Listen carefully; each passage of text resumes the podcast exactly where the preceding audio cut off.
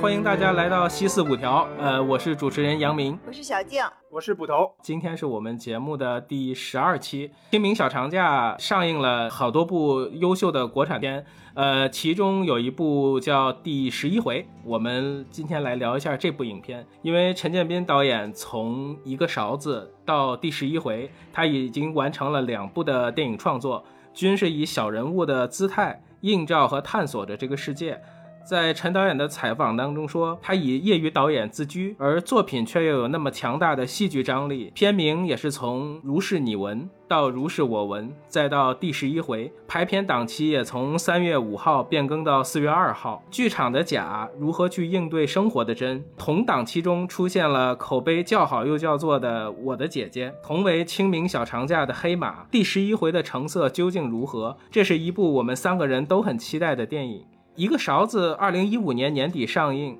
斩获了金马和国内电影节的好口碑。而于谦旁白的道听途说版本的预告片，在观看之后便吊起了胃口。这部完成于二零一九年的电影，终于在这个春天迎来放映的档期。有人说，这部戏集齐了当下最棒的女演员。也集结了喜剧行业的优秀人才，更是老中青三代有才华的电影人的集体创作。大幕开启，影片像香椿一样散发着独特的气息，是符合小众的格调，还是靠近大众的品味呢？呃，我们在录音的时候，这部电影的票房大概是四千四百万，上一部电影《一个勺子》是两千三百万。呃，我们也期待这部电影能有一个好的发展。那今天我们就来聊一下这部电影。首先，我先来念一段这个跟电影有关系的台词，从这个台词看看大家能够感受到这个电影的什么。嗯，生存还是毁灭？To be or not to be？他的脚在松开刹车的是一瞬间，他在想什么？挣扎、犹豫、痛苦、愤怒。他的脚在狂喜，他的脚在哈哈大笑，但是他内心在流泪，在抽搐，在哭。他意识到自己是在杀人吗？这就是复杂的人性。这其实就是艺术上的思辨性。我希望我的戏不是生活本身，它是一面镜子，它反映出人与人的关系，人与时代的关系，还有人与生活的关系。我们把艺术还给世界，把世界还给人，把人还给他们自己。我要让这个问题冲击你，磨垮你，拥抱你。人人都是哈姆雷特，他就是马家沟村的哈姆雷特。呃，这是电影在一开始收音机里传来的一段。到了这个戏的结尾，这这一段台词又再次重现。那它究竟是一个什么样的故事？你通过这段台词又能感受到这是一个什么样的戏呢？那我们今天就来先聊一聊。首先，我想请两位再聊聊看完这部电影之后，呃，先给这个电影打一个分，呃，有什么感受？呃，另外同档期的这个电影你们有没有看？呃，有没有其他的分享？嗯，小静先来。我先说说。呃，因为当时看这个电影的时候挺仓促的，呃，所以我呃是下了班之后直接去的嘛，然后前大概有前二十分钟是没有赶上，呃，不过看后面看的也还比较完整吧。我很客观的对这个电影可以给他打一个七分，呃，如果单纯从那个电影的形式上来讲呢，嗯，就是是把一个这样想翻案的这样的一个故事给艺术化的处理了。章节的那个节奏和安排，就是，嗯，我我一边在看着的时候，也和就是我们这个西四五条几个小群里也在给大家讨论嘛，就是他的张杰的编排那个节奏也还挺好的，呃，还有画面，当时就是那个他们在排演话剧时那些画面所表现出来的那种张力，我觉得从电影艺术上来说呢，嗯，打八点五分应该应该够得上吧，但是后期，嗯。后期里有一些东西就让电影的意义有些降低了，比如说它的一些配音呀什么的有有改动哈。呃，我在看的时候，杨明就说小静就是像在直播一样，然后我，然后我就是呃看到明显他们的那个口呃口型和台词是对不上的嘛，当时我就通通过那个。这个唇语吧，就能读出来它它原来是什么东西，呃，是什么话，然后现在现在表达的出来是什么话，然后这个当时还是印象还是有点打折扣了。如果说这个电影在我认为可能表达表达上来说是有点形式大于内容吧。陈建斌人说过嘛，他想表达的就是我们对生活、对世界、对人的看法，有时候是真的是片面的。是有偏见的，甚至就连当事人嗯自己也会随着时间的推移，对真相产生怀疑和迷惑。这是其实就是它应该是这个电影的一个主线。呃，如嗯果是想表达这个内容的话呢，这部片子也算是呃能表达清楚了。观众想要追求一个什么，比如说想要知道一个什么真相啦，或者是想要看到人人物之间更多的这种情情感的碰撞啦，可能稍微的有有一点儿过于跳跃，它太太通过那些艺术的画面去冲撞了。呃，所以我我觉得打七分还还可以。嗯，就是说，但是同期档我我我没有没有看别的，然后应该是捕头他看了别的，可以让捕头分享一下。嗯，嗯，好，对我看了是两部电影，我首嗯先、呃大概是打一下分儿啊，呃、嗯我打的话就是我觉得对我来说哈，它应该就是及格往上，呃我打的嗯。是六点五分儿，嗯。嗯，我呢我就把这两个就是陈建斌的两个电影进行比较的话，嗯，我肯定是更喜欢之前的一个勺子，呃，尽管他的、他的那个票房其实不如这个嘛，呃，就是肯定是不如这个了，是吧？这个已经奔嗯。四四千万往上了嘛，那个三连的话，嗯。呃，然后两个清明档期的电影相比的话，我肯定是更喜欢我的姐姐，嗯，因为嗯那个更容易让我产生共情。嗯，当然，如果说好呢，就是第十一回它的画面肯定是比我的姐姐更讲究的，呃，色彩运用非常的大胆和成熟，台词呢甚至可以说是非常考究的。但如果就是就是说，如果单论共情的话，它就是对我来说，它提供给我的共情不如那两部电影。嗯，这里边应该有这个电影的问题，应该也有我的问题。我其实说起来啊，还是算比较喜欢看艺术电影的。嗯，我反而是不太喜欢看那种，呃，一定要都去影院去看大场面那种，那种我是不太喜欢的。我我是愿意看一些有一定探索性质的这种艺术电影。嗯，但是我又不太喜欢这种话剧感太强的电影。看这个第十一回的时候，我不断想起一个什么电影呢？就是《你好，疯子》。我真觉得他们都是话剧感和舞台感超过电影感的电影。嗯，这两部电影幕后的参与者都有导演饶小志，是念饶吧，对吧？嗯饶小志，嗯呃，他就是话剧导演出身。陈建斌更不用说了，年轻时候演过那么多的话剧，而且很多都是先锋话剧。这两个人遇到一起，很大程度上，我觉得他们就是要这么整。嗯，但是对我来说，共情稍微少了一点。嗯，好，那我我也是给这部电影的打分是七分，呃嗯，就是也是因为某些原因会降到这个分数。如果是正常情况，应该我觉得就是完成度是很高的一部电影。呃，首先这部电影是我非常期待的作品。呃，首先是因为一个勺子的风格化，呃，一个勺子最初它的这个影像的视觉风格是按照秋菊打官司那个路子去走的，手持摄影，嗯然后有很强的戏剧感。呃，它生活气息的布景啊，比如他们这个呃蓝天白云椰子树的这个炕头。那第十一回的话，我是觉得从前期的拍摄到灯光的层次的丰富，再到后期的调色，它都升级了很多感感官的和心理上的刺激。呃，尤其是这个舞台的俯拍，呃，预告片里头回字形的甬道的这个镜头语言，还有就是一块红布的浓烈。另外就是人物特写的镜头都是非常非常扎实，嗯，这些是我觉得值得观看的。呃，但是剧情的推进推进性很强，可是我看，但是我觉得这个电影可能有点长，到这个第七、第八章回的时候，其实是有一点点泄劲儿的。呃，字幕有点特点，全都走完了之后，后面有一个藏了一个彩蛋。呃，这个视觉语言中，这个车里面车底。包括呃时代、时空它们之间的对应，我觉得这些东西是值得品味的。嗯，我我自己的个人感受就是这呃一个勺子和呃第十一回两个电影的节奏感，其实在我看它都是一个呃要被迫接受，而且是在很危急的情境下，按照自己的逻辑去臆想这个念头和动机的过程。不停的要解决眼下的困难，但殊不知一步一步的走向了更被动的远方，而且会得到相对未知的结果。可这个前提，我觉得还是在善良和爱的这个基础上。对于我来说，这是一个有信息量很强的电影。我觉得台词是我很喜欢的，台词很有趣，因为它话外音的东西比较多。嗯，同档期我其实并没有特别想看的电影，虽然就是姐姐那个口碑很好。嗯，那那我们接着往下走。呃，那这部电影它是一个群戏电影，呃，角色的这个名字是非常吸引人。那你们看了之后有没有比较喜爱的角色？有没有更偏爱的表演？嗯嗯，呃，从单纯从角色上来说，我挺喜欢这个男主角马弗里的。嗯，还有就是，呃，也比较喜欢大鹏演的胡坤汀。嗯，我觉得他们两个的这个角色都是，呃，人物的性格非常的鲜明，呃，然后就是，呃，一个是，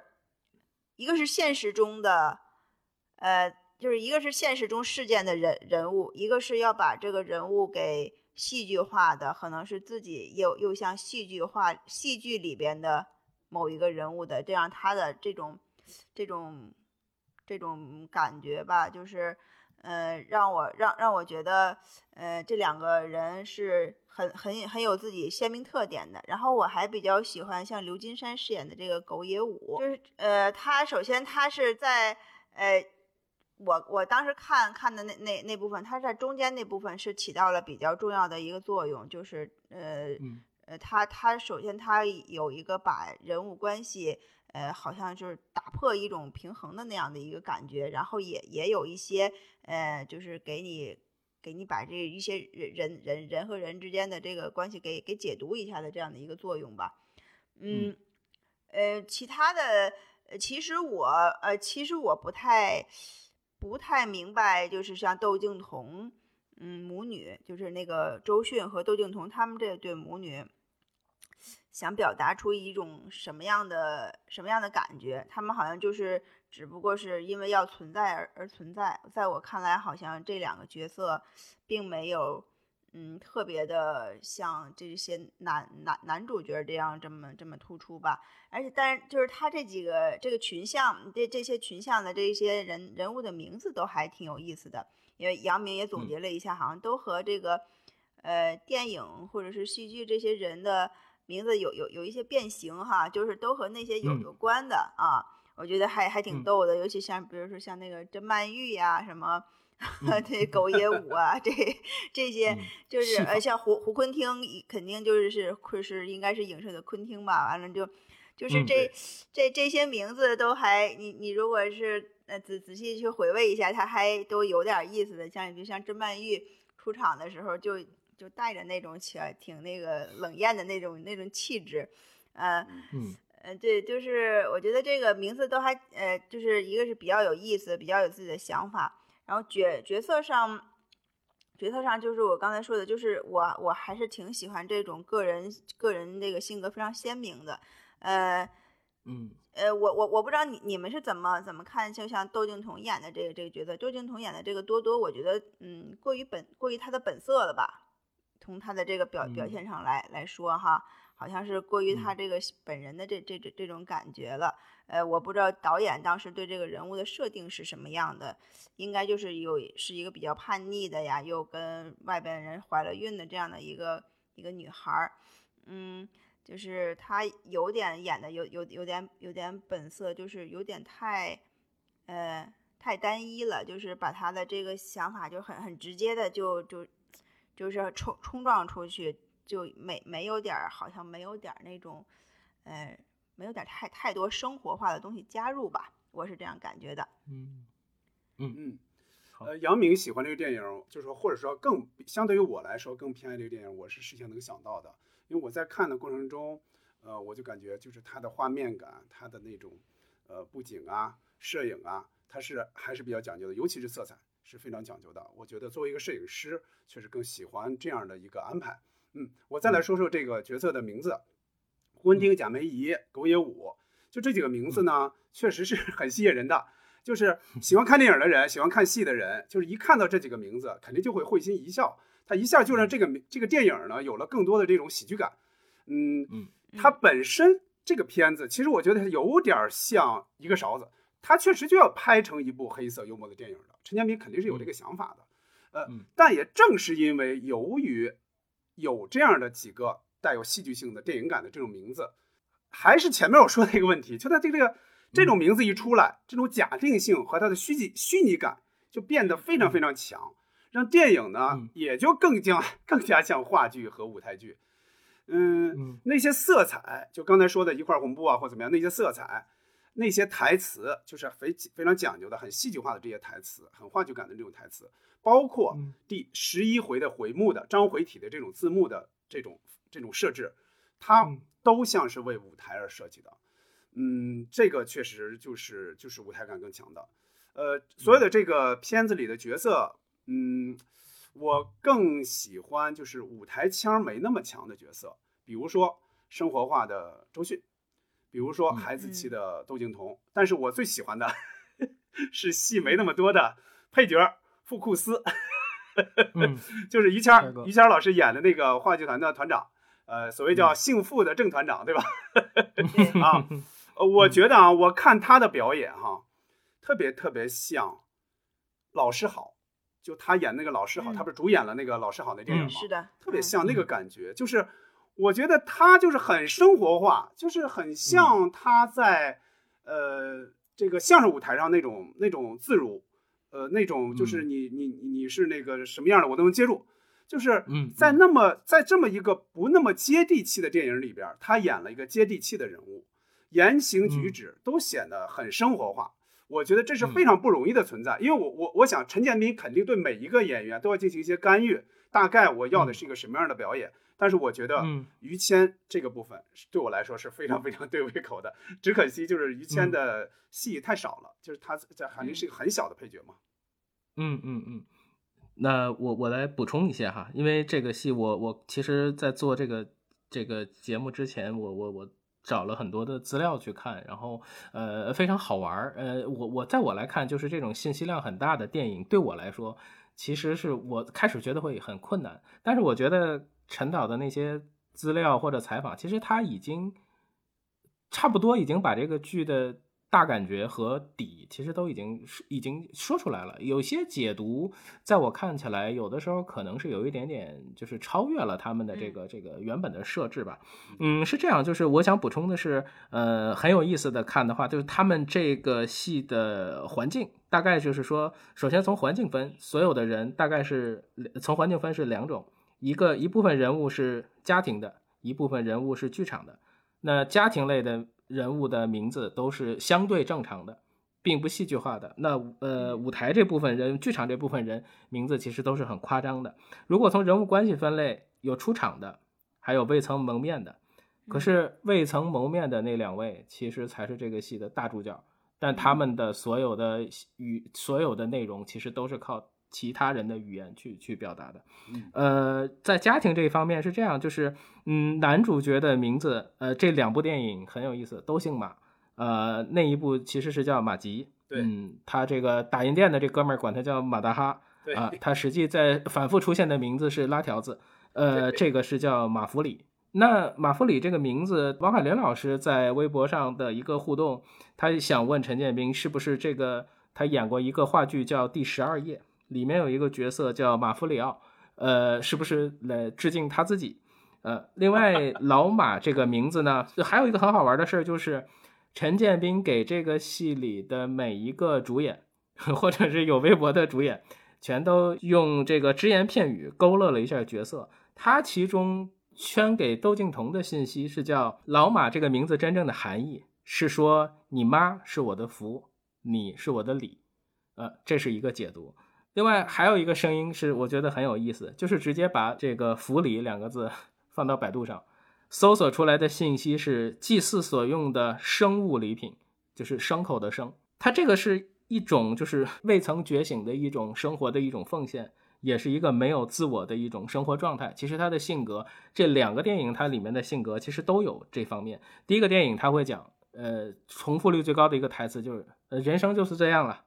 然后这一部电影大部分很多时候都会说，就按你说的办，就是他其实是一直在一个摇摆的过程里面，这是他的一个性格。那最初走进剧场的时候，马弗里的那个出场在光影里面亮相，他二分之一的感觉很强，他的 A、B 两个方面就是这样的一个最初在剧场的呈现。他坐下来跟那些演员在聊天的时候，那个构图，所有的演员坐在一排，特别像这个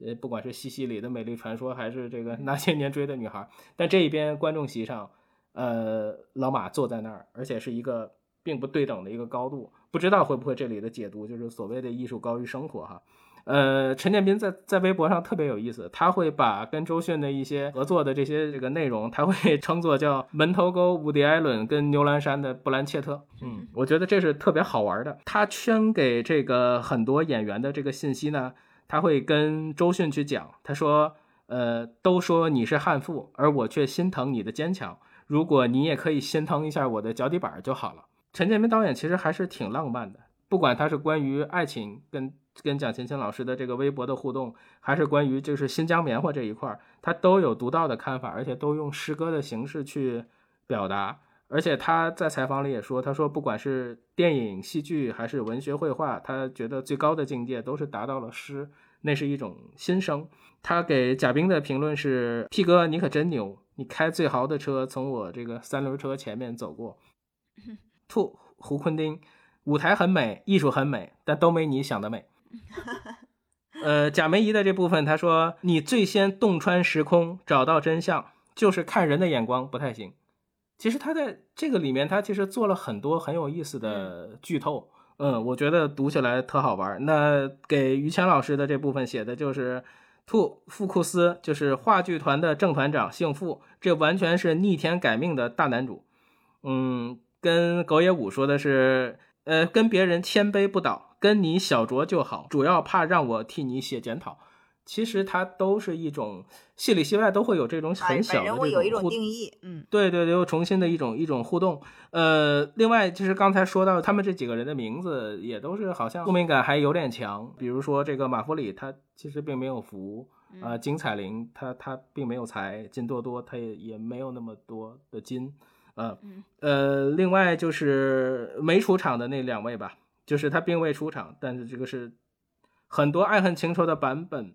然后但绝对是这个大主演，这个红布它遮盖了他的欲望，然后还有一些迷雾。再说这个剧场这部分哈，我自己很喜欢的，其实可能跟摄影有点关系，就是就是分分场景的这种拍摄啊，就比如说大量的跟镜子有关，呃，跟手机跟镜中人有关，就是还有就是审视的那一场戏，就是用手电一直在照。啊，就是探寻的这种、这种试探的这种感觉。然后，而且我觉得，就是从呃一个勺子到十一回，陈建斌他这个视觉审美其实又又简单又生动。他会在生活里去找那个节奏，他非常喜欢在窗子上拍东西。他在每一个窗子的窗口，呃，设定人物、设定情绪、设定气氛。比如两个人在说话，那不管是胡坤丁还是这个甄曼玉，然后都是在被卡在一个很小的一个范围里面去表达。呃呃，对对，他很像马克吕布在当时在那个琉璃厂拍的一张照片，其实就是有很多这个小的这个窗户，但它每一个窗户里其实它都有自己的节奏，我觉得它这个还是挺厉害的。包括一个勺子里面，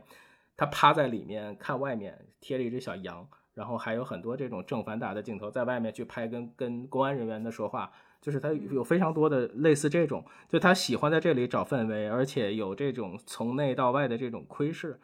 就被卡顿、被尴尬、被观望那种感觉是很有意思的。那在后台，我是觉得贾梅姨跟胡坤丁在镜子里头的那那那一场戏，就是在镜子里真真假假，台词虚虚实实，情感亦真亦幻。当镜头不停的移动，但你停下来之后，你发现真的还不是真的他们。那个镜头在动，你始终它不在现实之中。另外，吃饭那个场景，三个人里面吃饭，你可以看到五个人里面这个金氏母女哈剑拔弩张，但马弗里就埋头吃饭。的拖拉机后面反光的那个破裂，也也可以映照出惊慌失措的这个马弗里。呃，另外一个勺子里头最最好看的，应该就是每次大头哥把它扔在路边，然后那个车那样在开走，远远的抛下他。我觉得这个都是非常好玩。我这个戏里面喜欢的女演员肯定是春夏，因为她是一个非常有灵性的女演员。我最早记得。呃，春夏是在《奇遇人生》里面，他跟阿雅那个节目，他们两个人一起在美国去追龙卷风，因为那个当时那个画面真是又又感性又动人的这个身影。呃，我记得他在里面追了好几天，终于看到了一个影子，但始终他们就没有遇到真正的风暴。当时他很让我感动的，那个司机跟他们说：“他说我不能为你们制造一场龙卷风，但我们只能带你们去感受大自然。”但当时他听了这个非常感动，所以那个瞬间我我记住了春夏。嗯，春夏应该是他的家庭，他的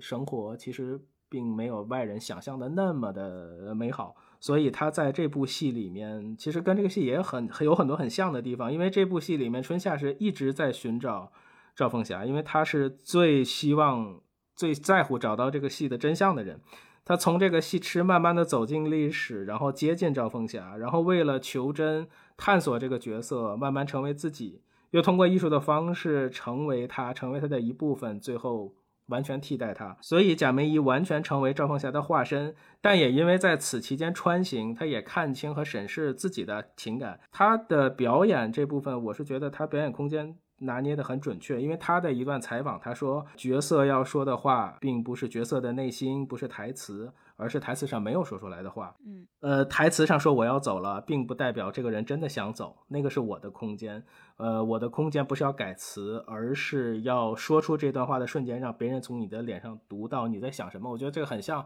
当时徐浩峰的那个采访，就是好玩的文字、好玩的影像或者好玩的电影，应该是这个样子的，就是你说的话跟实际的表达应该是反的。狗野武的戏也非常精彩，尤其喝醉酒那一场，呃。他们说拍的时候那场戏叫《狗野武之夜 》，嗯，P 哥信信佛、信天主、信科学，但这个戏好像最早说这个设定，他们是要做一个叫陆上行舟的概念，他们是要在是要弄成一艘船在这个上面，嗯，但是他的出场其实他就是一个李建设的影子，呃，他要承担这个为父母尽孝的这个角色。他带来了他的视角的解读。窦靖童和呃周迅，因为在我的印象里，他们都是非常有天赋的人，无论他们的表演还是窦靖童的音乐。周迅真的是老戏骨了，一颦一笑都是。非常专业，他的这个人是为角色服务，尤其是他在那个天幕前跟胡坤丁那场动作戏，窦靖童的领悟力很好。我我曾经看过他那个《梦幻森林》的那个音乐纪录片，他对生活的态度是非常非常老了。他从小就说他妈妈给他留下过种子，跟他讲没有什么东西是永久的。他有一段话非常打动我，就是在长安街上，他走着在桥上，他看落日的时候，他说：“他说我非常喜欢看落日，我总觉得那些美好的记忆和回忆，那些片段都像落日一样是最美。”好的，如果落日来了，我就在这认真的看一会儿，就像这些美好感受在心里。其实这个话非常打动我，我对他非常好的印象，其实都是来自这个纪录片。嗯，好，啊，我我再补充一个啊，就是为为什么我刚才就是说你说说说到喜欢的那个角色，我只想到了那那三个人的，因为我我现在目前看这些影视剧哈，就是我我一个是呃，如果如果这个人不太会演戏呢，还就是还不太会演。他他不会给我留下太深的印象。还有一个一个就是说，如果这个演员太油，他演东西太油，也不会给我留下太多的印象。呃，就是我我我跟你们的意见就是有有有点不一致。就是我喜欢的，像比如说像马弗里这个角色，还有胡坤汀，还有狗野武，他们这三个男演员，还是还是在我在我能认知的范围内，他们是在这个电影里演演的比较到位的，比较好的。就是在用心去演，嗯，就是像捕头说的，呃，于谦，于于谦他肯定也是演出了一个比较，就是有有那个亲和这个这个现实的这样的一个感觉。但是我觉得，呃，像于谦老师的这种演法，在我看来，他就是一种比较油的演法，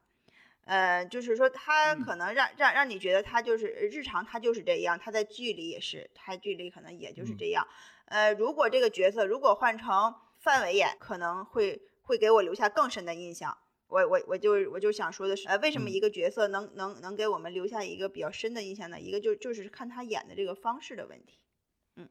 呃，我这么说啊，就是啊，我这么说，与其说是我喜欢于谦的表演，不如说我就喜欢这个人，因为因为咱们这个题目其实开始说的是你偏爱的角色嘛。其实我就没有往，我就没有往演技上去去琢磨。对对对，啊，其实其实我更喜欢的是这个人，这个角色。明白啊。那那我们再来聊聊出现过的一些人物吧，比如说牛奔老师，你们怎么看？呃，牛奔老师，我我先我先说吧，我先说，我觉得牛奔就是个是个是个这个热情似火的街坊大爷，他什么嗯都、都会跟你去聊，然后用非常善良的角度去、去跟你沟通。嗯嗯，刘奔老师的那个 就是看着在窗户外边要看着周迅喝鸡汤的那个那一幕，就让我想起了呃《闲人马大姐》里边的呃刘奶奶金雅琴 金雅琴里 饰演的刘奶奶，呃。嗯有有有一段是马大姐和马大姐夫想早点睡觉，就是过一下二人世界，温存一下。然后刘奶奶就一直来敲门，说你们你们平时不是这个点儿睡觉啊？你们是不是发生了什么事儿啊？然后就一直要盯在门外，就就是一种特别热心的感觉，然后想关心他们的，然后其实是对人家的一个打扰，就是就是这一幕特别像，就这这这老人的这个感觉，嗯。哦，我来我来我来说说，我我来说说呃牛本老师啊，我在哎。看这个角色的时候，我是比较喜欢的，还是跟刚才我说的于嗯。谦那个戏份差不多，就是我是觉得，嗯。他也是一个生活化的这么一个角色，呃，嗯。就是是给这个这个戏这个不太生活化的戏是增加亮色的。嗯呃，我嗯。我我那会儿我就想，我我说如果有这么一个邻居也挺好的，就是我们生活中其实是就是邻居之间比较淡漠嘛，就是基本上你也不认识谁是谁，就有这么一个比较热情的，哪怕他对你的生活造成点点小干扰，我觉得 也也还挺好的，而且他没有别的目的，他就是关心你。我我还说嗯。今天我在超市遇到的那个那个女的，突然对我很关心，一个老一个老大姐，我就知道肯定是有事儿，肯定是有事儿。待会儿了，她就说那个小伙子，你看你买了这么多东西，我就只有一个，让我结吧。我说我说你不说我也让你结好不好？哎，把把放到前面去了。嗯对思。，先是好就为了关心，好像就有目的的，好，对，你就觉得有点怪了，但是但是这个这个这个老头就非常非常好，嗯，嗯是那个黄黄黄建新导演这个饰演的领导，虽然就一句台词，但是我也觉得他们这个戏这一语中的，是吧？我其实很想聊的是主持人方玲，我是觉得这个拿冠军的呀，幸亏不是啊郭德纲。嗯，好，我们就往下走。呃，你认为这部片的形式感很强吗？戏剧的信息量大吗？结构和表演形式是怎么样？啊，就是杨明的这个问题列的有点儿专业。我我从开始看完之后，我就觉得这个肯就是形式大于内容嘛。呃，嗯戏剧的信息量一定是大的。首先，它这个这个剧在呃以以章回体的这样的一个表现表现方式来说，它就是从呃从这种戏戏剧化、文文学化的这样的结构来的嘛。呃，然后一一一张一张的，其实，在我们这样整整体看完之后串起来之后，其实就觉得它就是一部，就是整个就是一部虚拟的大戏。其实可能跟现实中的生活都都都是脱节的，就是就整个就是一部大戏。呃，然后呃，他在剧中，嗯，就是一直都是有这个话剧的这个排练的这个场场景在里边，然后包括他们演员之间的台词，导演给他们说戏，包括那一个红布遮盖一下，呃，演员之间在卖力的这样这样表演，嗯，这种戏剧传达出来的这个，就是说怎么说呢？这个抽象化的这个感觉，还是把这个电影的这个基调，我觉得拔得还挺高的。其他其他的就是说结构和表现形式，它它这个戏让我呢，让我在这个整部这个剧里看到了戏剧，还有电影，还有还有就是说真实的现实之间的这个差异，差异化是就是在我看的过程中，呃，越来越越让人感觉的明明显。就是说，戏剧就是它，它因为它不不断的是有这个，就是说戏剧从业者在给你解读什么是戏剧啊，什么是现实啊，怎么人物之间嗯是怎么演的，你你是你是现实里的人，那个是剧里的人是什么关系？他一直在给你灌输这种呃这这种戏戏剧的专业专业性的东西，然后还有不断的在说嗯台词，然后像导演和呃贾梅姨之间的那些对话也也都是一些那个那个那个戏剧里的台词。呃，他嗯整个这个、这个戏这这个把戏剧的舞台上的表现，还有还有这个现实里的东西，让让让你是又有又有结合，然后又又能又能分明，但是它就是又是融入在一个大银幕的电影里，这个感觉让让还是对我来说还是挺有冲击力的。嗯，说到形式，我感觉它形式感还不是强的问题，是太强、过于强的问题。还像我前面说的，就是它更像是话剧，而不是像电影。我相信这个电影的本子啊，就是第十一回这个本子，基本不用动。如果把它换到话剧舞台上去演的话，我觉得它会受到更多的肯定，至少至少会有更多人懂他，或者说愿意懂他。电影观众和话剧观众当然是有重合的，对吧？都是观众嘛。比如我的话，我我也看话剧，我也看电影，但是这两者还是有很大的差别。至少人们走进电影院，他想看的是电影，而不是看话剧。话剧呢，它有一种假定性来保护演员，而且他们是真正在台上是真人啊，在台上大声的说台词，大声说台词，动作略带夸张的进行表演。现场的观众是可以触摸到他们的，甚至可以听到他们的气息，哪怕先锋一点、夸张一点，观众也基本能够接受。但电影可不一样，它不是真人在观众面前表演，他就是他首要，比如你你是故事片，那你你你承认是不承认你是故事片？你要是故事片，你就要通过讲好这个故事，让观众产生更多的共情。说到这个信息量什么的呢？这个电影它其实是一个戏中戏，对吧？舞台部分呢，其实是有非常非常多的这种展示的。大鹏作为戏里这个导演叫胡文汀，对吧？胡文汀，嗯，他带领演员们进行排练，这个部分单独看还是挺好看的。包括那大块红布在各种场景的应用，对吧？在舞台上，包括他们开会都要蒙着那么一块布，对吧？这种形式感也还挺好。但是我更希望它确实确实这个这个这部分出如果出现在话剧舞台上。那那我是比较愿意看到这样一部带有尝试性的、带有先锋性的这么一部戏的，呃，放在电影里边呢，这个舞台上的画面、这种场景和现实生活交织在一起，在我看来，我觉得它没有产生一加一大于二的这种效果，反而形成了互相的一种干扰。如果说表现形式，刚才也说到章回体的这种字幕显示，它是非常舞台化的。呃，也算是一种创新和尝试吧。当然，之前应该也有，但我不确定是哪个了。应该是有这种这种大概的这种形式的。嗯，马弗里呢，中间有这么几场戏哈。马弗里在王学兵扮演的这个叫白律师，对吧？是叫是叫白是姓白吧？这个律师和贾冰扮演这个 P 哥之间，他来回的穿梭。嗯，面对这两种针截然不同的针锋相对的意见和建议，马弗里。无所适从，他只能两头逢迎，他跟谁都说好好，就这么办，就这么办，对吧？嗯，这段处理也是非常像话剧，而且而且特别像寓言，尤其加上豆花到底是咸了还是淡了这样的一个评价，反复的说，反复的说，这都是非常非常舞台化的东西。王学兵这次 终于露了个正脸，对吧？上次就 就是声音出演和一个背影背影和那个那个后脑勺出演，这次终于露露露了一个正脸。这两个角色里边，就名字都没有啊！上一次特别惨，连名字都没有啊，对吧？那只羊都有名字，对吧？所以说，呃，这两个配角就是这个白律师和屁哥这两个配角，如果相比较的话，我还是相对喜欢这个稍微低调点的王学兵演的这个律师。呃，贾冰演的这个屁哥呢，我觉得他过于神经质了。我是特别特别特别特别怕电影里的角色突然神经质起来，我特别怕，特别怕。嗯，呃。他这个这个表演呢，让人又笑不出来，你又没法被打动，所以我就感觉很尴尬。按理说啊，贾这个这个这个贾冰不应该是这么一种一一种状态的。我觉得这应该跟这个陈建斌对这个演员，你到我这儿来，那就是大概一个什么样的要求，跟这个是肯定是直接有关的。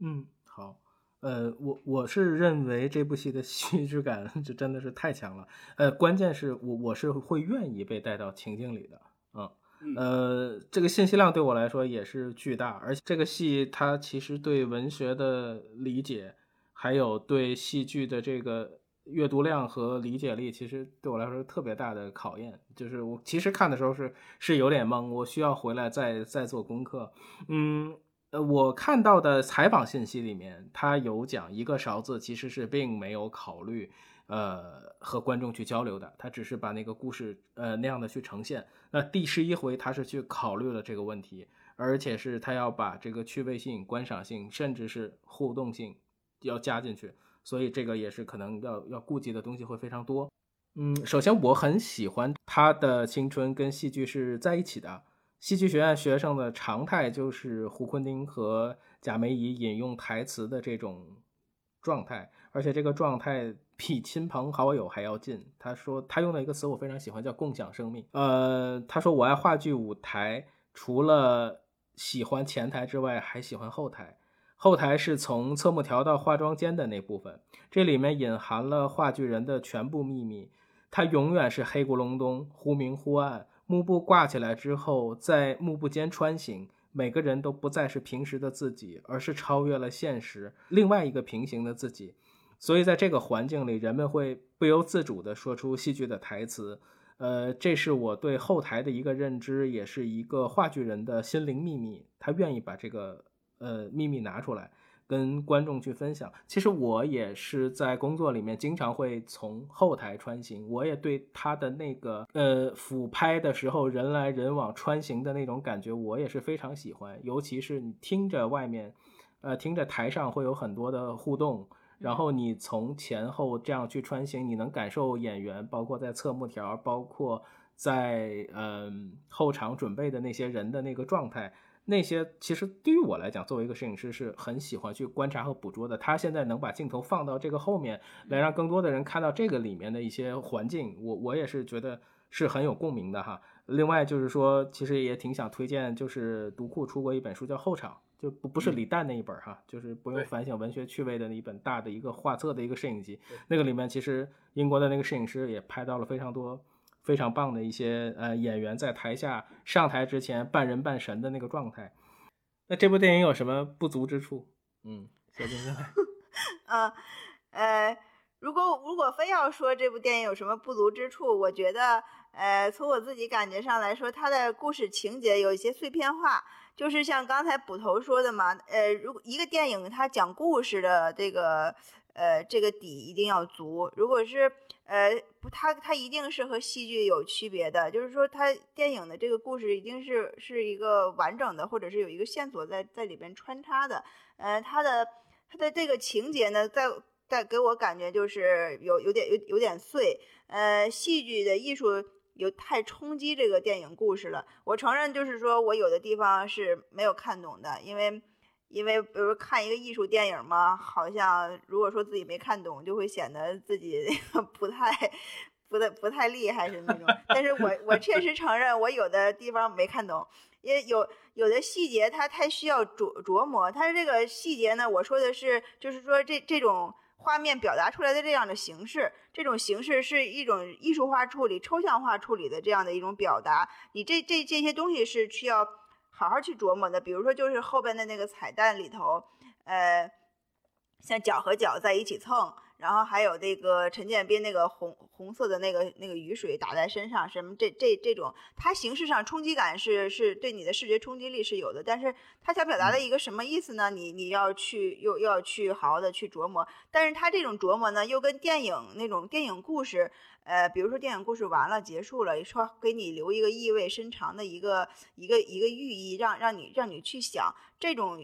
这种理解又又是不太一样。所以我觉得他呃确实就像捕头说的，他的这戏剧艺术太冲击力太大了，对这个电影的故事情节冲击力太大。嗯嗯，有一个说法啊，就电影有一个说法叫作者电影。我觉得陈建斌的这两个电影都可以说是作者电影。就是，嗯，他是风格化，很风格化的这种电影。就说他可能，我觉得就是，他可能就没有想着让这个电影成为一个共情、特别共情的那种电影。比如贾玲，她要拍，我就她她就是让想让人们哭，就是不用琢磨，就是肯定能看懂。就是我觉得陈建斌肯定最从开始创作就没有这么想，就是这个出发点是不同的，所以说解读可能也要有不同的这种这种方式吧。我说一下我看的那一场哈，我看那一场，我是在有一天就是长呃小长假的其中有一天的上午看的，一共连我在一起一共是七八个观众，在全场就是也两个小时吧，差不多对吧？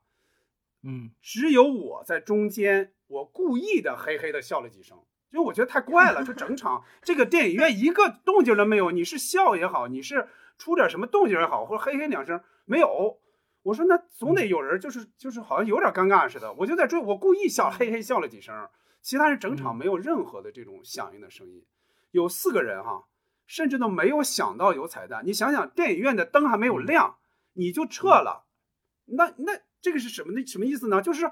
我也不知道他是不懂这个规矩，还是说你有彩蛋我也走了，我摸黑走，我摔一跤就摔一跤。所以我也不知道为什么，就是早早那那几个人就撤了。其实最后那一段他看懂好看不懂也好，我是觉得任何电影的开头和结尾都是非常非常重要的。就是你一篇文章你怎么起笔，怎么落，那这个太重要了。所以小金也没看到开头，对吧？没看到开头，对，就是就是我我是我对我来说啊，比如说好多电影啊，我要没看到开头，我可能是我就特别失望。我就 我这么多年哈，只有一次叫《非诚勿扰》还是什么，我实在实在那次是赶不上了。就《非诚勿扰》那个电影，冯小刚那个，我是没有看到开头，我就急急急。他按说那肯定很很好懂嘛，我也觉得特别特别遗憾。呃，嗯亲民党电影，我的姐姐确实是黑马，嗯，第十一回肯定不是黑马，黑也是真正的黑，就那种。呃，嗯他们两个的呃票房和排片儿现在应该是差了十倍。嗯，我上午看了一下，反正票房大盘一个是四亿，一个是才四千万嘛。刚才杨明也说到了，我觉得嗯，关就是能形成这样的一个反差，应该不是没有原因的，或者说陈建明早就想到会是这样，但是他就说你不是我的菜，我就不想那样导，这这也是非常有可能的哈。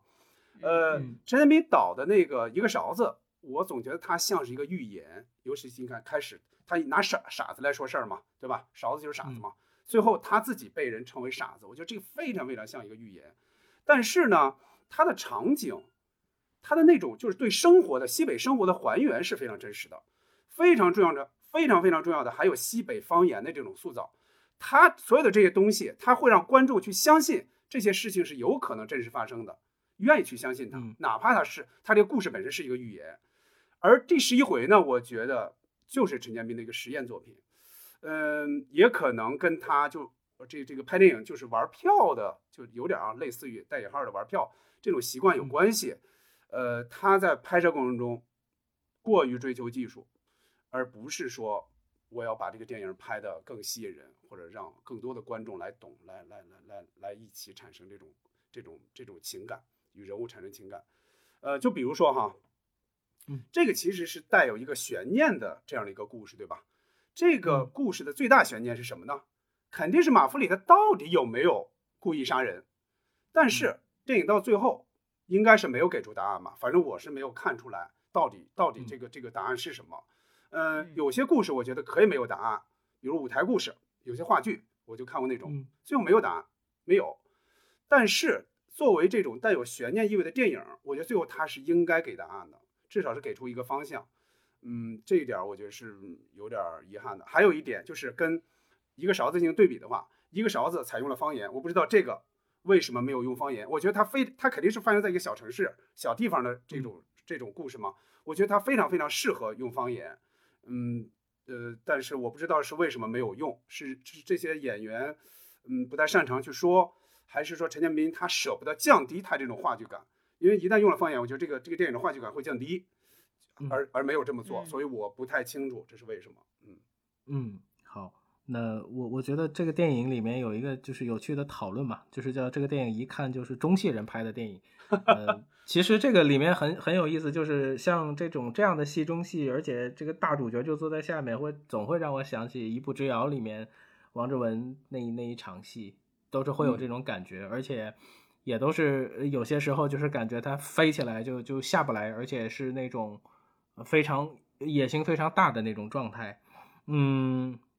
但有的时候看到这儿，我又会想，就是说这戏剧没问题，可能问题就出现在我自己这儿，就是储备量、知识量不够。呃，我很喜，因为我觉得他们每一句台词，尤其我觉得在前面，因为我跟我看电影的时候跟我爸说，我说我觉得他们很好玩，就是每一句都是话里有话，你去听他的话外音，应该是非常有趣的一个一个节奏。另外，我就是因为看了一些采访之后，我才觉得。呃，陈建斌他的电影里面应该打开这个电影的方式，有可能是用诗歌的方式，有可能是用舞台剧的结构，所以我觉得，嗯、用更多的方式去打开电影，我觉得应该也是很有意思的，而且是有一种我用一张电影票的钱去看了一个话剧演出，当然这是气息的那种感觉是是不同的，但是，嗯、从从价格上来说，这是一个很好玩的一个角度。呃，这个戏如果说不足，我觉得就是这个真真假假的这个价值的导向，最终把这个片子也送到了现实的宫里去了。嗯这个是我我的一一个一个角度。好，那那我们下一个话题，呃，停，谁呀、嗯，这段这个台词是这个戏里反复出现的一个节奏。那这段台词被删改，嗯，配音重新配音。那冒犯了观众什么呢？嗯啊、这个我当时看你这题目的时候，我还没没看出来这段被删改了，是吗？停是指我们对这个电影的，就是我们发现了被删改台词这个情况，我希望我们来喊 停，然后希望是是是这样啊 啊，是谁呀？就是，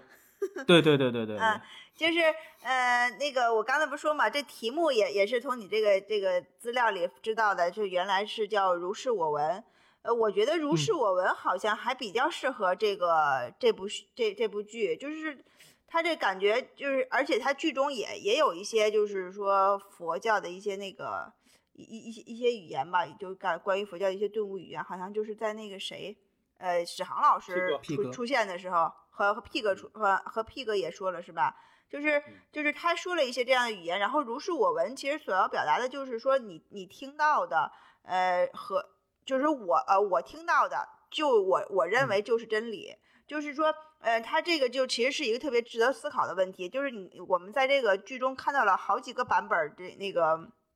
呃，嗯建设李李建设是吧？李呃建设和嗯那个陈建斌的妻子，他们两个之间到底是什么关系？他们到底是一个什么样的一个故事？两个人到底是什么样的人？就是好像有有好几个版本的解读，就是每个人都认为自己听到的这一一这一个东西是真是真实的，其实呃。呃，其实呢，其实他们内心，其实就是说，他们传递给观众的，就是让让让人让你觉得你不知道哪一个是是真的真真正的这个故事的这个本本真，然后我们每个人还都要去去解读它。其实我觉得这个原来的那个名字还挺适合这个电影的，然后后面又改成了那个第、第十一回，第十一回好像后面呃也有一个解读，就是陈建斌是呃。用用用一首诗嘛，是把这个其实是一共是十回，然后第十一回就是说这电影结束了，第十一回开始就是说第十一回其实就是我们现实中的生活，现实中生活开始了，然后就就叫做第十一回。这可能这个改改改成这个名字之后，呃，就又可能更。更更更贴近大众一些吧。然后我觉得像冒冒犯了我们什么呢？就是说我刚才我们我们不是在提到了吗？在在我我看的过程中，我就不断的跟杨明说，我说这是把。嗯，强奸那两个字哈，就是说强奸犯强奸强奸了你的灵魂，这些就改成了什么？我是一个呃混，我是一个什么混蛋？我是呃那乌龟王八蛋啊乌嗯龟王八蛋。我就觉得这这挺厉害的，能那竟然能改了，而且啊能就是用换了一个骂人的方式，把这个方这个这个态度表达出去了，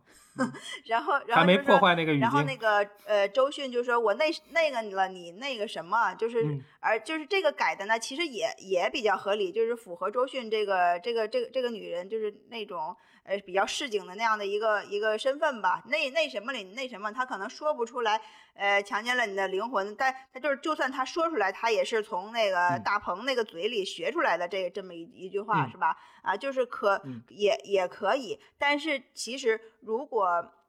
呃，如就是我我不觉得这是有有多么冒犯，就是给我传递的就是说，嗯，就是他其实改改完之后还是比较符合剧剧情的，但是呢，从情绪上他有点往下掉。他如果就是因为，因为我们说从那个强奸这个词来说，它首先它是一个一一个一一种犯罪，它是一种可能是被社会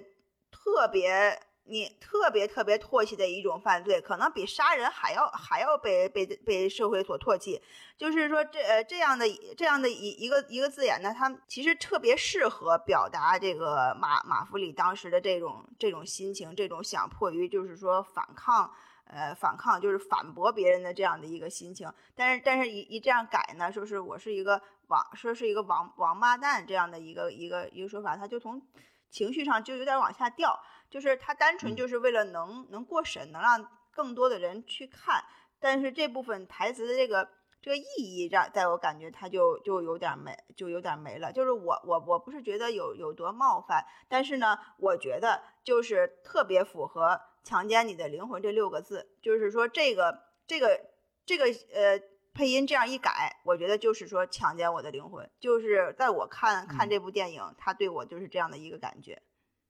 嗯嗯，我不知道陈建斌算是命好还是不好哈。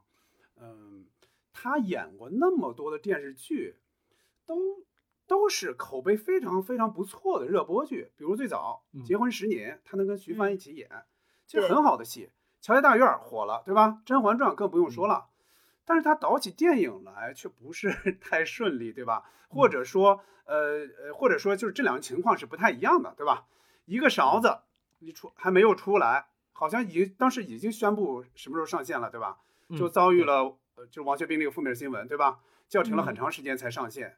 呃，而且王学兵刚才也说到了，根本就给不了正脸儿。这一回呢，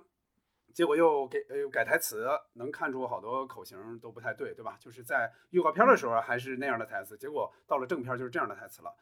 嗯，但我是想啊，就是应该所有的中国导演现在都面临这样的问题哈。一方面就是说你你你你要小心的往前去探索嘛，就是往前去探路、去探索、去摸摸索这样的一个边界。另一方面，那你目前情况下也只能这样带着镣铐去跳舞，就还别说陈建斌、张艺谋那么大的导演，对吧？国师了都哈，那一秒不嗯一秒钟不照样遭到了删减吗？你最后一个是遭到删减，使得这个整个情节就是不太连贯或者冲击力不够，最后你还要补拍一个光明的这样的一个尾巴，嗯，应该在在这样的环境里边呢，就怎么看吧，就是有些话可能不太好说。有追求的导演，我觉得你可能就是要，嗯，你还是至少至少你不浪费自己的才华，你肯定还是要保持这种创作嘛，对吧？你比如你想想张艺谋，那现在都已经 年过古稀，那真的是一个老人了，这是咱们咱们父辈的这样的一个年龄，嗯，那那现在就是同时在操作的这个作品是非常多的，就是他的那种敬业，那种对艺术的渴求，那种追求，嗯我真是觉得他是这种。嗯，只争朝夕的这样的一个态度去去进行创作的，呃，可能对于很多年轻人来说，他们觉得哦，张艺谋那就已经是过去时了。但是我觉得，我还是很愿意去看，不只是出于敬意的去看，我是觉得他还是他还是有他的价值的，他作品绝对有他的价值。嗯，就包括这个这个这个月底也要上映那个《悬崖之上》，我是非常期待的嗯，这个是很令人敬佩的哈。我觉得对观众来说，前面说是对于导演、对于创作者来说，对于观众来说，嗯。看到咱们的电影总是遭遇到种种情况，呃你肯定是有一些沮丧的，对吧？呃嗯，我觉得，但与此同时，你时不时的还会看到一些希望。呃，但是当然，咱们看到就是结果，因为因为因为就是说，他之前拍是什么样，呈现的什么样，咱们并不知道，因为咱们看到的是一个结果。比如《我不是药神》《少年的你》《送你一朵小红花》，我觉得这三部电影至少至少每一部电影都突破了一些什么东西，而且他们都是年轻导演。他们他们指导的作品，另外呢，对于演员来说，一些中青年的演员，他们的表演已经越来越老道了。比如说张译，比如说于和伟也算吧，虽然我看他看嗯看他的戏看的不太多，嗯，更年轻的演员也成长起来了。比如刚才杨明说到的春夏，对吧？就他在这里边也是非常出彩的。再有就是易烊千玺，这就四字四字弟弟哈，这也不用说了。还有就是我前面说到的，就是。呃，目前还在演的这个就是《我的姐姐》里边的这个主演张子枫，我觉得他们真是完成了一个从童星到一个演员的这样的一个蜕变。嗯，我觉得他们前途是无量的。嗯，好，呃，我我个人的意见就是，也不能说意见哈，就是我我个人感觉就是，呃，档期修改完成之后，就是台词被删改的这个过程，其实。是非常难接受的，这个也我也是第一次见到这个预告片跟正片相同的场景，但是内容台词出入就是这会这么大。呃，首先我个人的感觉哈，就是对创作者的就极大的不尊重。就嗯，而且中国另外一位非常优秀的电影创作者也经常受到这个不公正的这种审查的待遇。我记得崔永元老师在那个电影节主持的时候调侃，就说你最近又又在拍什么你。然后他当时没拿麦克风，在在表表达的时候，崔永元就跟他讲，他说：“嗨，你说吧，说了你也过不去审查。”那这个时候我还其实还会想起宁浩的《无人区》，嗯，也是一个这么狗尾续貂的这么一个一个一个做法，非要拍一个看似阳光的结局。呃，其实不完整性本身就是艺术创作的一种缺失，这也是我为什么一般。如果看电影的话，我还是选择光盘或者下载更完整版本，呃，而不去门户网站观看。呃，包括艺术类的出版物，呃引进的一些简体版的书籍，我觉得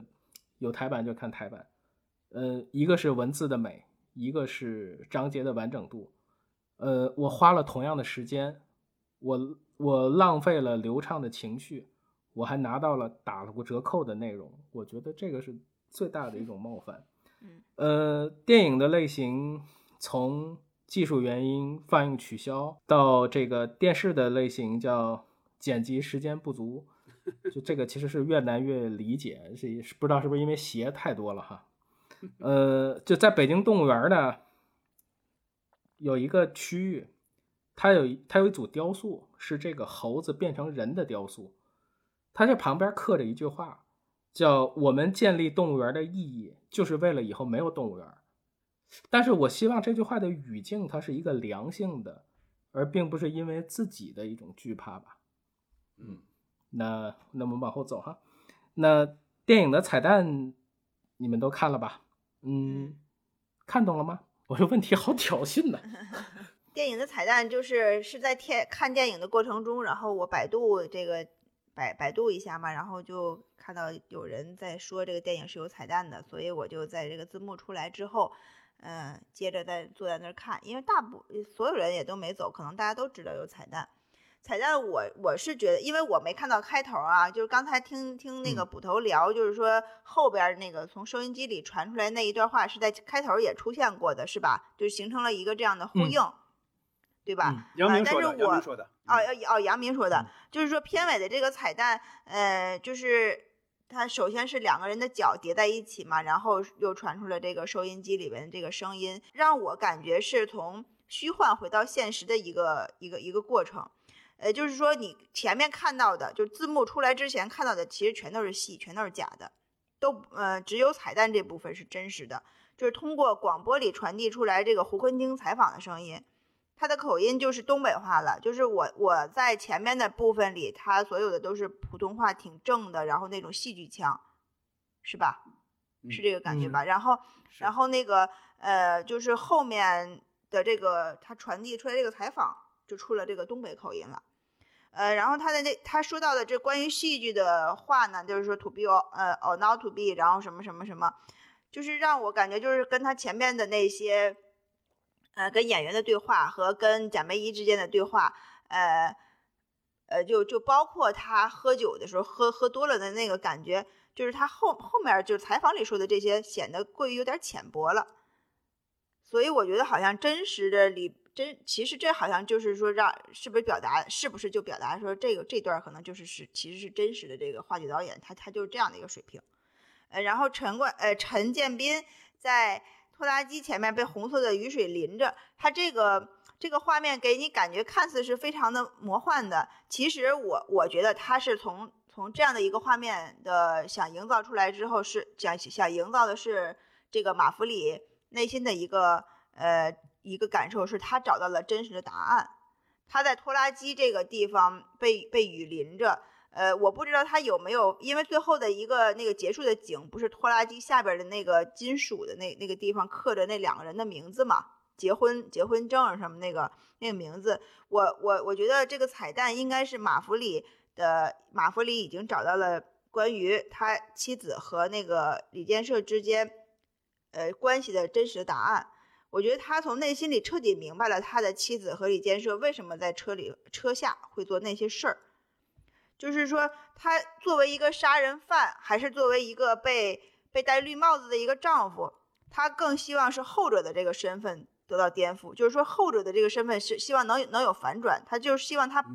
自己其实是被戴绿帽子，但是他但是他从内心里呢，他不想把自己的妻子描描绘成是一个那种。呃，一个荡妇的那样的感觉，他其实是想把妻子，他他就是他，他现在能承认他们两个是真爱，他们两个就是本身就是以前可能就就是青梅竹马是真爱，然后在拖拉机下面殉情，他他可能在真实的真实的内心世界，他他想到的就是这个，他已经承认了这个这个是事实，可能最后我们能得到答案也是这个是事实，他们两个其实想死，但是。呃，是通过什么样？通过这样的一个意外来死的，啊，就是可能这这是最终事实，呃，这个案子的一个这个结果吧。马弗里其实接受了他妻他原他前妻就是呃可跟别人相爱的这样的一个事实吧。接受了这个之后，呃，他回到他回到他能获得的这样的一种家庭生活里里去。就是说，他和呃周迅这样饰演的这个彩玲这样的一个一个夫妻去开一个小店，然后有这么一个叛逆的女儿，然后呃去去过这样的一一一一种生活，好像看似其实没有什么轰轰烈烈的爱情，其实就是一个普普普普淡淡平平淡的三口之家而已。我觉得应该就是说回，其实在我感觉就是像把。呃，那个前面特别戏剧化的那么那么多回，然后就一下回到了现实中的生活中。我觉得彩蛋可能是有点这个意思。嗯，我不太确定的是，这个到底是就是小金刚才说的，嗯，就是说是一个哪个真实，哪个是假的。我是我是觉得是不是可以理解成是一个平行世界啊？我不是很确定，而且我也没有去百度，没有去查。呃，但是你们两个都说到那个拖拉机底盘下边那个结婚证。我看到那个结婚证的时候，我是稍微有点震撼的，嗯，我是觉得它又震撼又浪漫。在没有理解这个彩蛋更多的这个深意之前，我觉得哈，这个电影如果停留在那一刻，还真挺酷的。我真觉得挺酷，就是就是你说明两个人在下边是他他会还用了时间就刻了这个东西，这个这个这个是让人能够能够想起很多这种浪漫的这种这种事情来的。呃，至于这个彩蛋它具体是什么，确实也没有太太太看明白。他可能陈建斌这是他的一个小技巧，他就是让大家去讨论、去去去阐发吧，去解读。嗯，我觉得很多这种所谓学院派的这种导演，他们可能有一种期待，就是说，就是让你们看不太懂，你们都来解读我才好呢。啊，我觉得他们有这么一点小心思。我说点小花絮吧，就是我在看的过程中想到的小花絮，就是。这个甜蜜蜜的这个歌声是多次响起的，对吧？大部分时间都是在呃，就是大朋友们排戏的时候，那会儿会响起来。对，最后一次出现就是在彩蛋里边，这个女儿开着小车，对吧？两个人坐在后边去去去畅想，去和解，对吧？呃，这这样的一个少有的三口之家的温馨画面，光晚上的灯光打到了窦靖童的脸上。你会发现，这个窦靖童就是这个金多多，跟之前那个金多多好像已经完全不一样了，是一个乖巧的女儿，听话的女儿，呃，是他们的生活是充满希望的。这时候，邓丽君的这首歌又响起来了，我就看着邓窦靖童，我就看到她的那种眉眼和王菲的那种相似之处，我就突然想起来，我说她妈妈王菲年轻的时候，在比她这个年纪小几岁的时候。就因为善于模仿邓丽君，当时出对对，当时出磁带，当时王菲的一个绰号就叫小邓丽君，这是当时我在看的时候，我也想到这一点了。嗯嗯，我我看到呃第一段和最后一段的彩蛋其实是两种不同的感觉。呃，第一段的时候就是公演开幕，公演开幕之后，他们用手电筒去照，就是那种探寻的感觉。呃，因为这个戏有很多时候都是那种场灯，场灯的那种感觉，就是像一双双眼睛那样一直盯着你。但是如果用手电的那个光那样去探索的话，是一种非常私人化的一种非常隐蔽化的一种表达。那当年的那些目击者已经成了现在台下的这些年长的观众，那现在这些年轻的观众也成了一批新的目击者，但是舞台上那些迷雾还在。呃，底盘的那个结婚证那一幕是是非常感动的。我当时看的时候就觉得，哇，就半天没缓过来。那个，而且他从虚到一点点清楚，而且还要转，呃，的真的看到那个的时候，是是是，确实是感动的不行。呃，他像谜底被揭开，然后这个时代又的这个被时代的水这样非常残酷的这样去冲刷去流淌。呃，第二段他站在雨里面。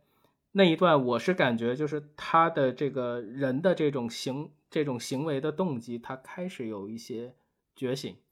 呃，有关于他自己的，也有关于时代的，因为他已经用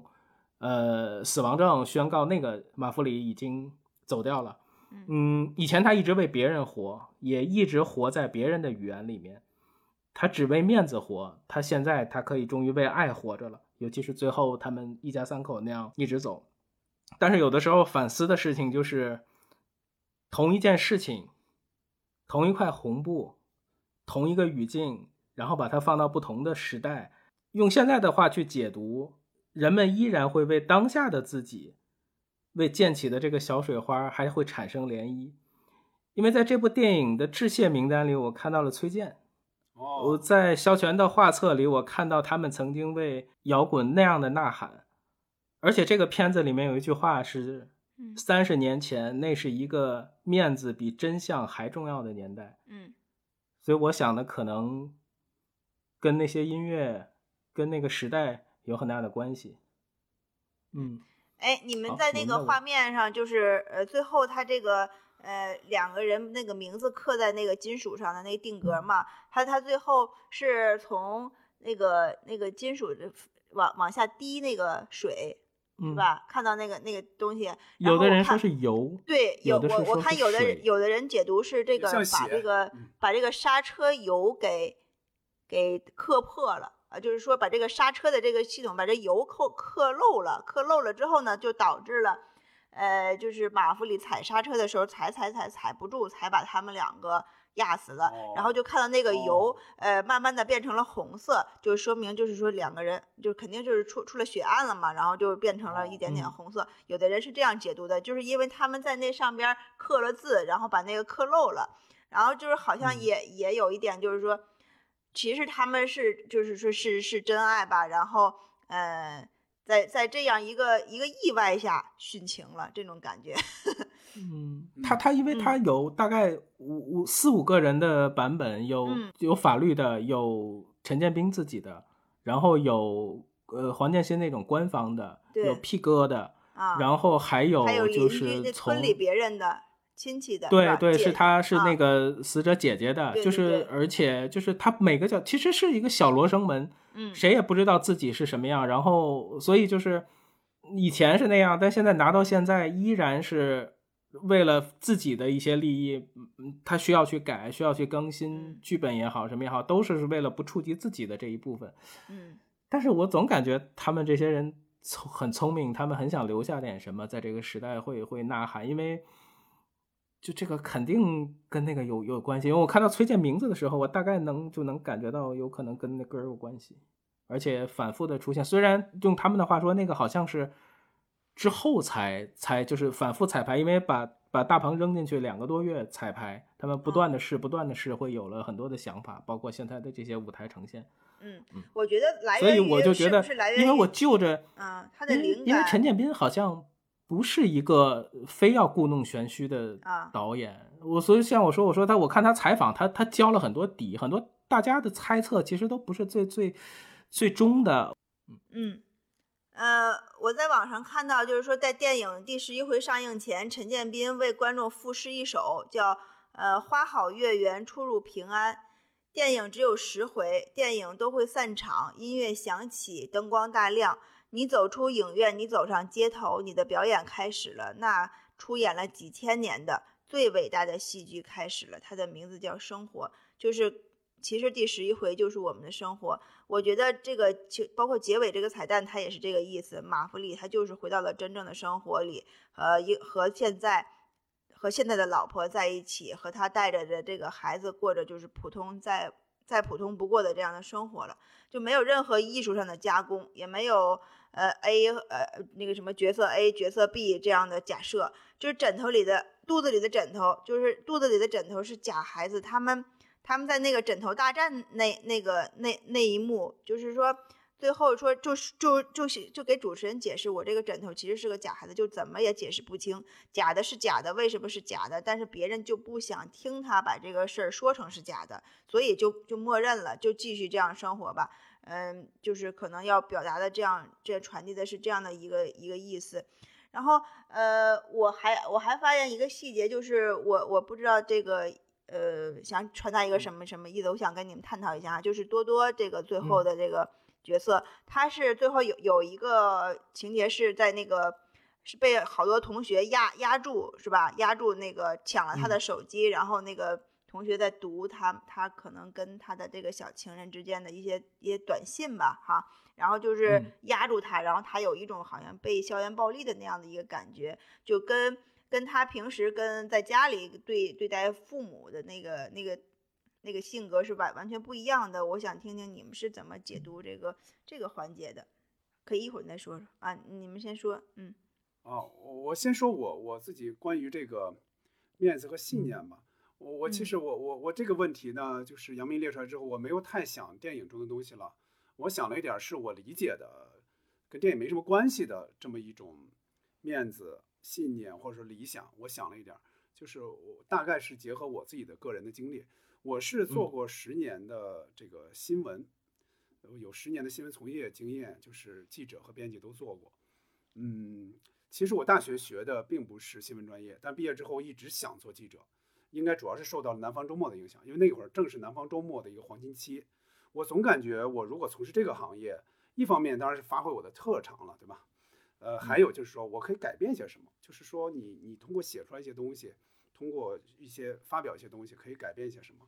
呃，最早也是因为有这样的想法，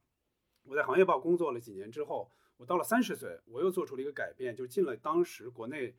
应该算是数一数二的这样一个市场化的杂志。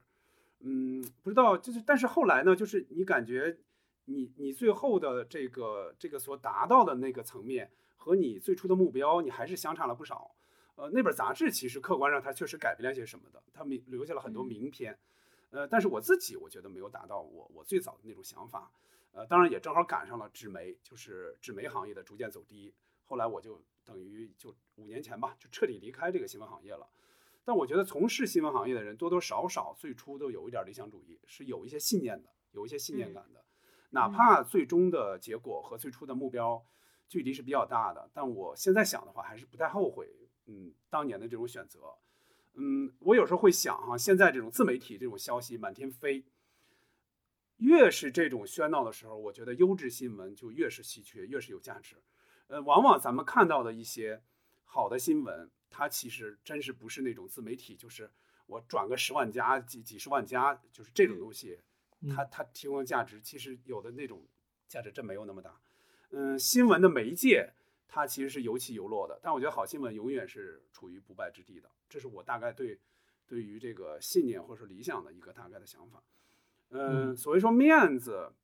我理解呢更多是体面。还是什么，或者说我理解更大程度是内心的一个体面，是一种自我约束，而不是一定要说显露出来怎么样怎么样。嗯，面子这个事儿呢，我觉得给中国人很多好处，但是也给太多坏处。我觉得中国是中国是太太看面子的一个一个一个一个地方了。嗯，我觉得过于追求面子就是害人害己。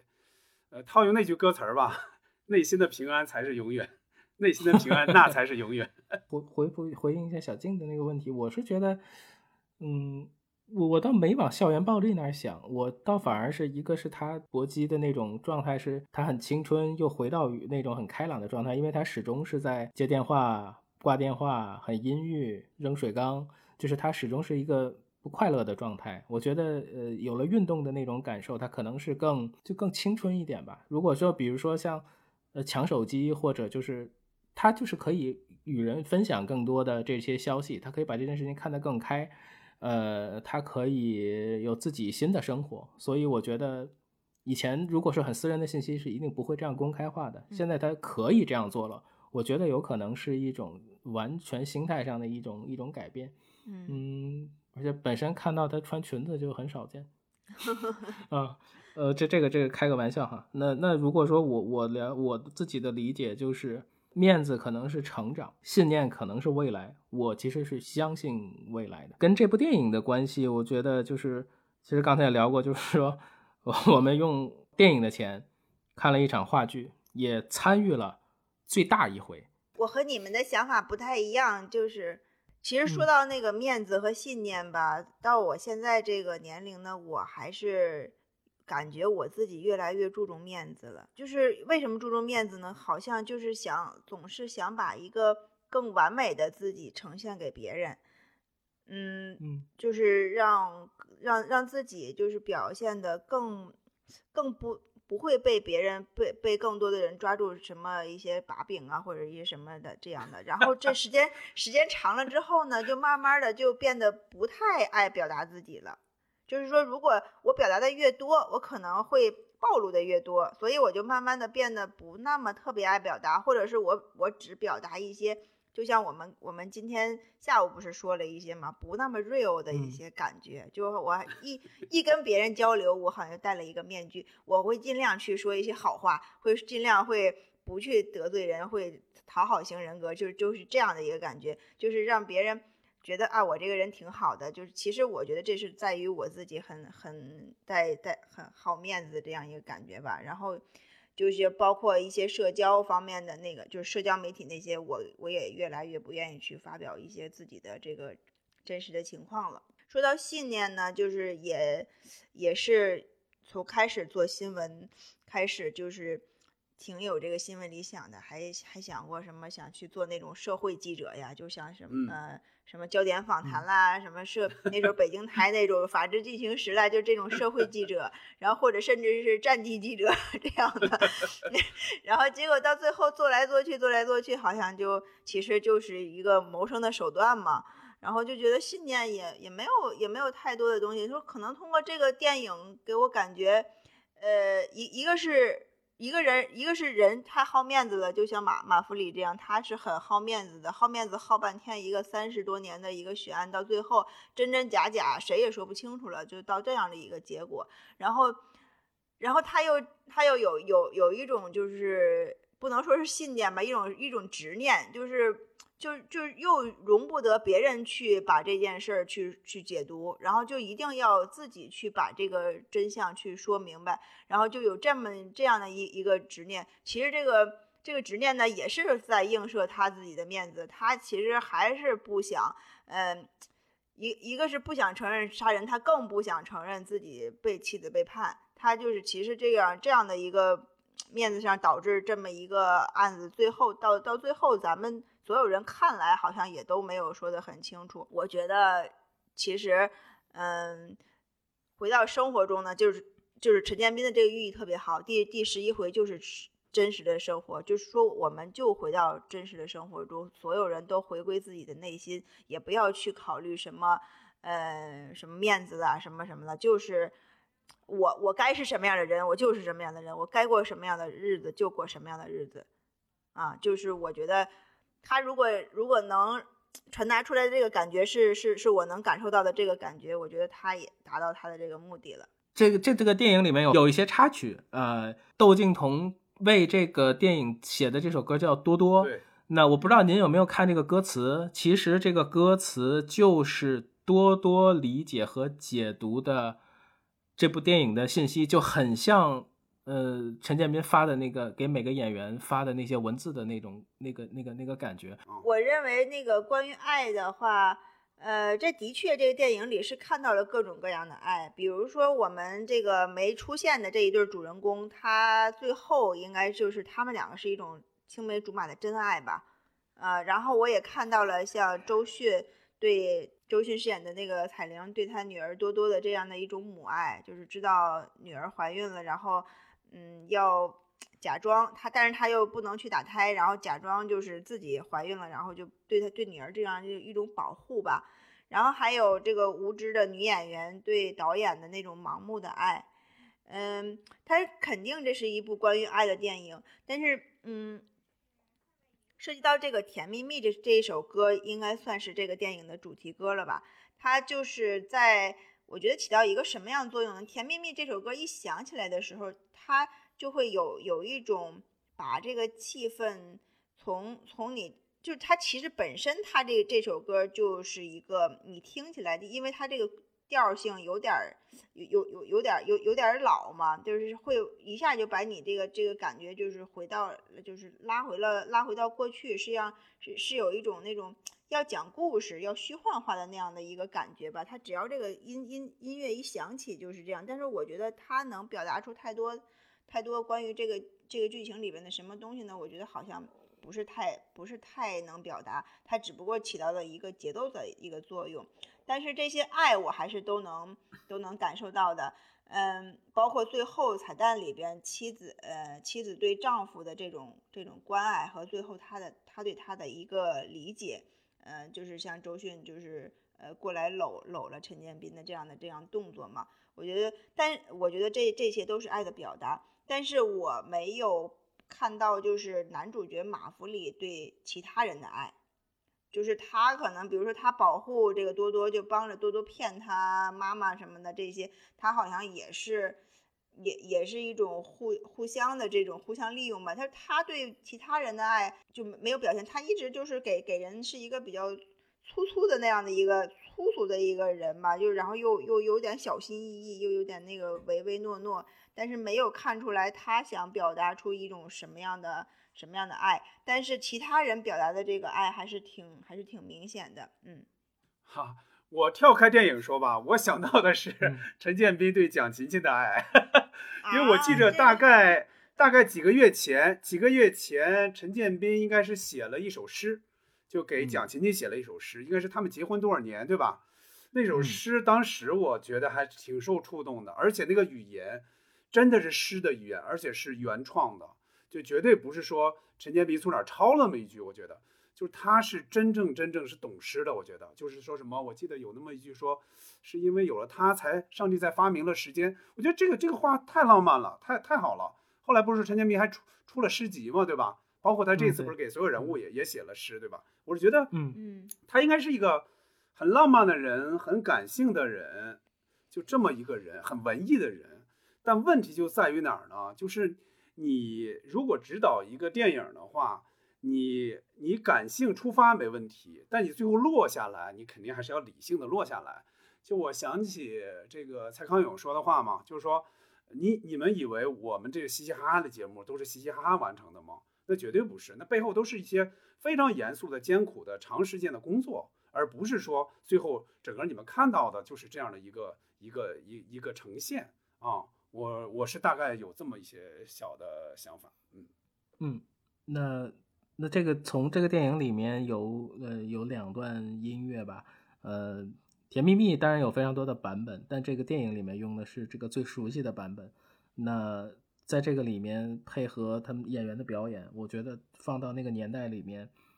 用它去表达欲望，我觉得还是比较恰当的。呃，多多这个多多是我非常惊喜的一个一个发现，是因为，呃，这个音乐它，呃，这个这个歌词它是窦靖童用他的视角，用多多的语言去，感觉是在为这个电影去写了一个非常有意思的提纲。呃，它里面也无数次的提到信念，也无数次的提到嗯信仰。我觉得这是一个很有意思的一个尝试，尤其放在这个电影里面是特别合适的。谈到爱的话，其实这个电影一开场的那个话外音，就是他们在早点铺去听那个广播里面，他会聊到小时候听到最大的谎言，就是这个父母会跟他吃吧，没事儿，我不爱吃。那他们主持人还互相调侃说，这个看来这个天下父母都是一家人哈。而且就是像呃金彩玲，她郑重其事的把枕头摁在肚子上，然后她说。他叫小马，四个月了。其实那个时候，我我是很很感动的。这个因为这种爱无条件的嘛，而且就是这个信念对陈建斌在这个电影里面一直贯穿下来的，就是这个像基石一样的。嗯好，那我用这个陈建斌导演的一段采访的文字作为结，作为今天节目的结束。第十一回呢是一部爱情电影，爱是一种契约，而契约的本质就是一种信念，信念是一根无形的绳子，把我们捆绑在一起。家庭、人性、抚养孩子，这都给予信念，这是人性最光辉的东西。舞台上有了信念，就可以继续演下去；生活里只要有信念，就可以克服困难，收获幸福。呃，他们两个人在车上最后说了一句话，我觉得还挺感动的，叫“咱们会幸福的”。嗯嗯，那今天我们就聊到这些内容，呃，也希望这个电影能呃让更多的人看见。我们都剧透了，还有人去看吗？他迎他应该会迎接更多解读吧？他这，我觉得我觉得迎接更多解读是是他的命运，也可能是呃陈建斌作为导演，他非常非常愿意去去呈现的这样一件事情。其实我觉得这个电影是值得一看，而且我觉得是值得看两遍。看不懂的话可以看两遍。嗯。好，那我们今天就聊到这儿，那我们下次节目再见。好，再见，拜拜，拜拜。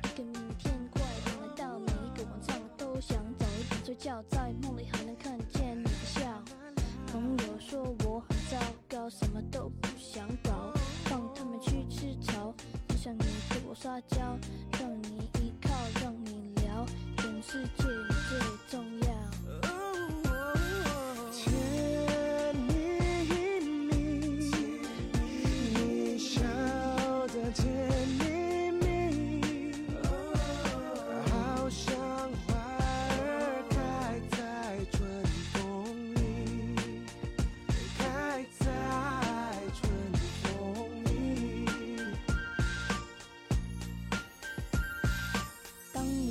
只要你有保证好，约会我会想很多花招，满足你的需要，饿了帮你喂饱，